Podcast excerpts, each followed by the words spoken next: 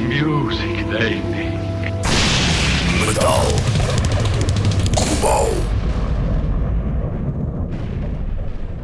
Sejam bem-vindos a mais uma edição de Metal Global, esta versão podcast. Hoje, a conversa com Danny Wagner, ele é baterista dos Greta Van Fleet, eles que regressam a Portugal no dia 6 de dezembro, num concerto único no Sagres Campo Pequeno, em Lisboa.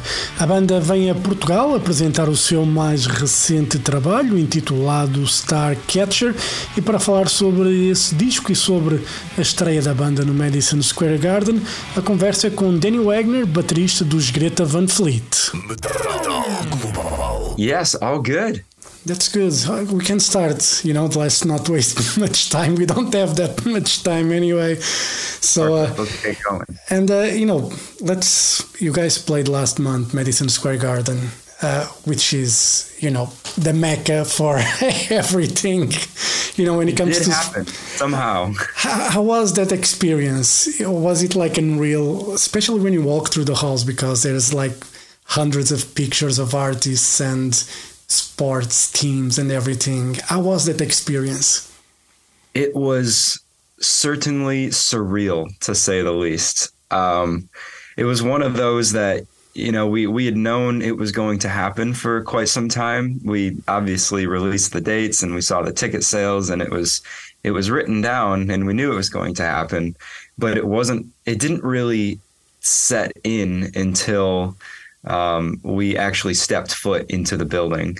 Um, uh, you know, telling friends and family, like, yeah, it's going to be fun. We're going to play Madison Square Garden. It's cool. I didn't really feel any nerves, or I didn't, I didn't feel the, um, the capacity in which you know it, it held until we actually set foot in. And then once we did, it was just this surreal experience. It was, it was amazing because essentially we're walking in the footsteps of the giants of those that we looked up to our entire lives. So to get to um, walk around the same building that all of these greats, you know, Elton John and Zeppelin and endless list of Yeah. all of these people. And then, yeah, like you said, there's pictures reminding you just in case you forgot that they all played here. Um, it was such a special thing. And, you know, when it, once it came to showtime, uh, we all kind of looked at each other and shared a nice little moment amongst the four of ourselves, just kind of commemorating what it was, what we were about to do. Um, and I, I, I will admit, I could probably speak for everyone else that we were a little, teensy bit nervous going into it, but as soon as we started playing, it was it was the best night of our lives. It was amazing. And I can only imagine, you know, after, you know, you know, for any artist, you know, it's the goal to play Madison Square Garden. And, uh, you know, I, if I was a musician, if I was an artist, and if I had to go there, you know, I probably would be taking photos of every photo that's been on the walls and saying, I'm here as well, you know, would be crazy. You know, I, Yeah, it's great. it's a great experience. And, uh, you know, let's talk about Starcatcher, uh, the new Greta Van Fleet record. Um, how was the songwriting process? Because this is, we were guys written, written the album during the pandemic because the previous record was released, you know, in between the pandemic or something like that. Yeah, I would say um, the writing process for this most for Starcatcher was slightly different than um, the previous two albums. the The first album we had been writing music in high school, and we had a lot of songs sort of stacked up in this archive, and we went into the studio with a lot of these ideas that were mainly fully fleshed out. And um, honestly, and then between the first album and Battle at Gardens Gate, there were a few years in between, so we had enough time to kind of re- revisit that process of writing music on the road and we had a bunch of ideas going into it but starcatcher we wanted to we, we had a couple loose ideas we went out to a cabin during the pandemic and we did some writing but we wanted to mainly go into this album with very little so that we could work with Dave Cobb and we could immerse ourselves in this entirely new experience and capture a lot of the moments of writing um, in the recording. So we would we would go into the studio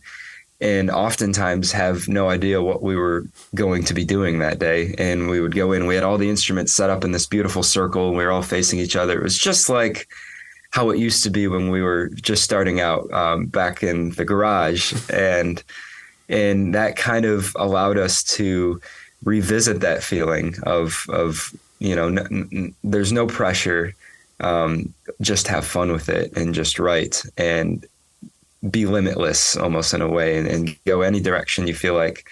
Um, so a lot of Starcatcher was capturing magic um, so to speak. Eh, eh, we were writing these songs and then immediately recording them as we were writing them. And then we'd take those takes and just kind of build off of it after that. And I thought that was an incredible process because it, it, it didn't really allow you a lot of time to stop and think and overthink what was going on in the moment. And I think that's a really important thing and something that's really easy to lose when you're in the studio is is that that authenticity of just writing a song and capturing it in its purest form. So there was that's pretty much the ethos of what went into writing uh, Starcatcher. Yeah, you know, I, I talked with uh, with Slash and I talked with the Halestorm guys recently, uh, and they they both record with uh, Dave Cobb there in Nashville.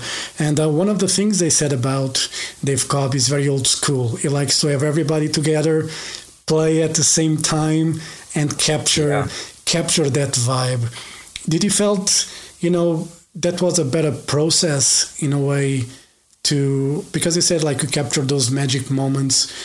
And if you probably like were just rehearsing and trying to you know bounce off ideas probably wouldn't have been the same that you guys have with starcatcher now. Probably would be a different record. It would be a very different record. No absolutely. I think that is one thing that dave does so well you know he he understands that a lot of artists get caught up in the whole pressure of going into the studio.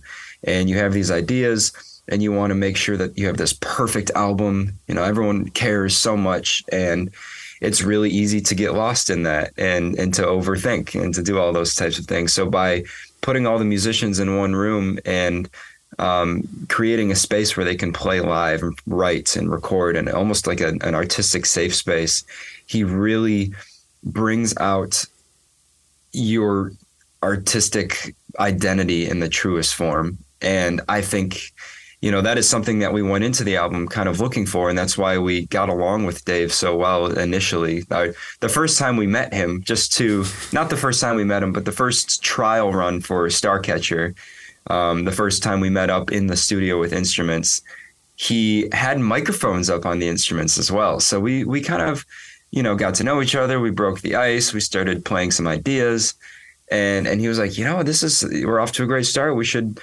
I have some microphones up. Let's just you know hit record. So when we come back in another month, we'll we won't forget any of these ideas. And we said that sounds great, lovely. And we came back that next month, and three or four of those tracks ended up just being from that first initial meeting of, all right, let's just record it just to make sure we don't forget it. So we came back and we had all these parts written and we were ready. And then Dave goes, that's it. We already have it. don't get to redo it. And I think it's amazing. Again, it's amazing because there there are ways of playing that you're not thinking about consciously because it's you in your purest form and you're just trying to get through the song and trying to, you know, fill out the rest of the song with what you have in that moment. And it's such a beautiful thing.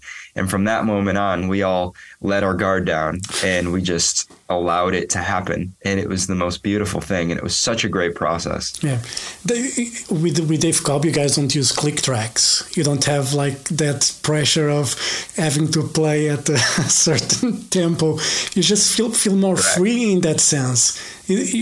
I mean, I, you know, I'm an old school guy when it comes to music. I love Deep Purple, for instance. And a lot of the, the you know the recordings were like first takes like in the studio and those magic moments are very hard to duplicate if you try to play them again exactly and it's a combination of two things you know it's a combination of first of all no one really knows whether or not you're playing to a well actually I can tell when someone is playing to a click because it almost it's so locked in and it's so perfect that I can hear that.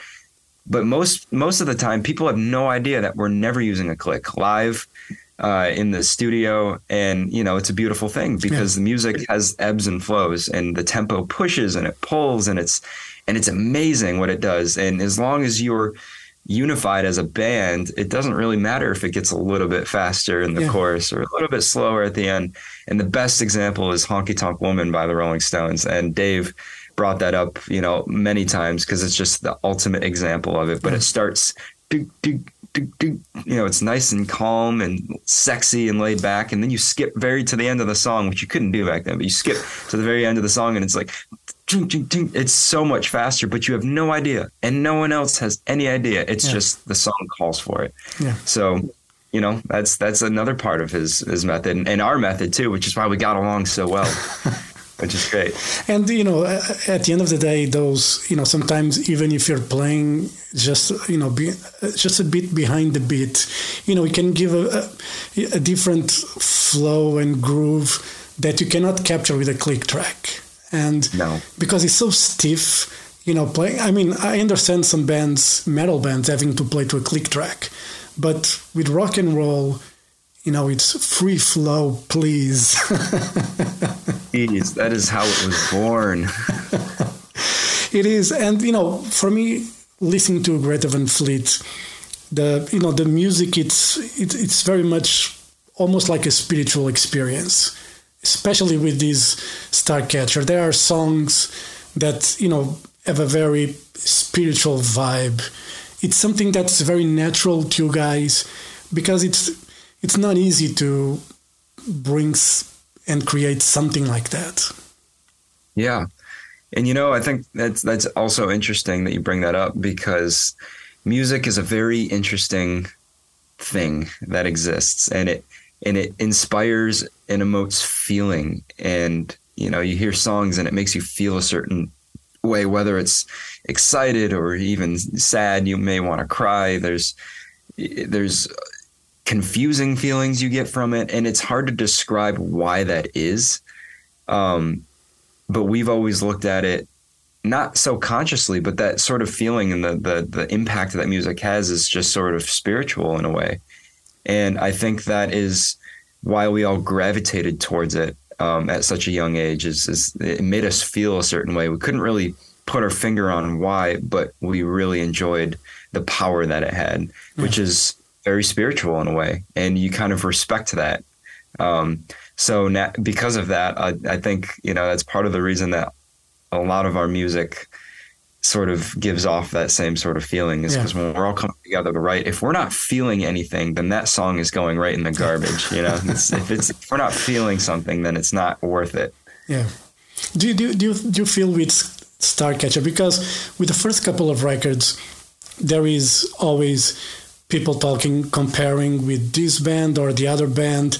You know and then the conversation gets old after a while especially if you're a new band. So do you feel with this uh, this record, it's the what Greta Van Fleet is all about. It's the you know your identity is here. You have nothing to prove anymore to anyone.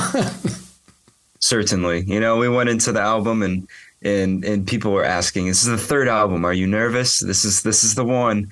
And no, we were excited because we knew that you know it had been quite some time. We had had the time to develop our chops, but also to develop a very personal identity as far as Greta Van Fleet's concerned, um, musically and lyrically and thematically. And we had already laid the foundation. So now the world was our oyster at this point. We could just do whatever we wanted. And and that you know we we kind of wanted to go back to the very beginning of the band and almost have a redo in a way.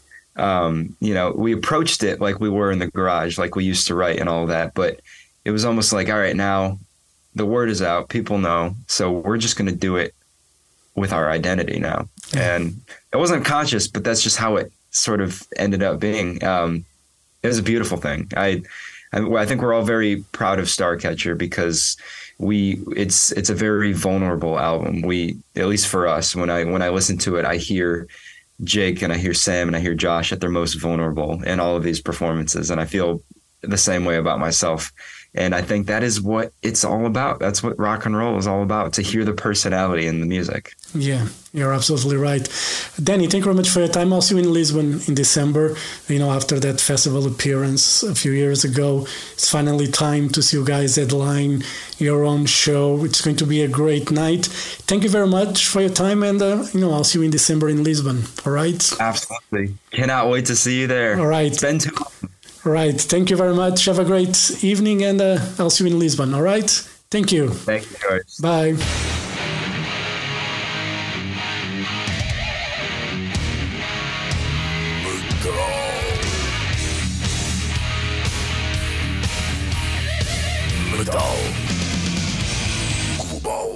Metal Global foi a conversa com Danny Wagner, baterista dos Greta Van Fleet, para falar da novidade Starcatcher e também do regresso que vai acontecer deles em Portugal no próximo dia 6 de dezembro no Campo Pequeno em Lisboa. A banda então vem apresentar Starcatcher, Greta Van Fleet regresso a Portugal, vai ser concerto a não perder. E pronto, dúvidas ou sugestões podem enviar e-mail para jorge.botas.com rtp.pt. Podem visitar o blog metalglobal.blogs.sapo.pt. Sigam no Twitter e Instagram em arroba Mountain King. Façam um like na página do Facebook do Metal Global e, claro, se quiserem ouvir a versão rádio, versão com música e este programa, esta semana tem muita música nova para vocês ouvirem, é passar uh, pela RTP Play, procurar pelo Metal Global e tem lá os programas todos disponíveis. E pronto, façam like, sigam este programa em Apple Podcasts, Spotify, Google Podcasts também, podem fazer o mesmo na RTP Play. Eu volto no próximo programa. Um forte abraço. Children of the night, you will live through the centuries to come, as I have lived. Good night.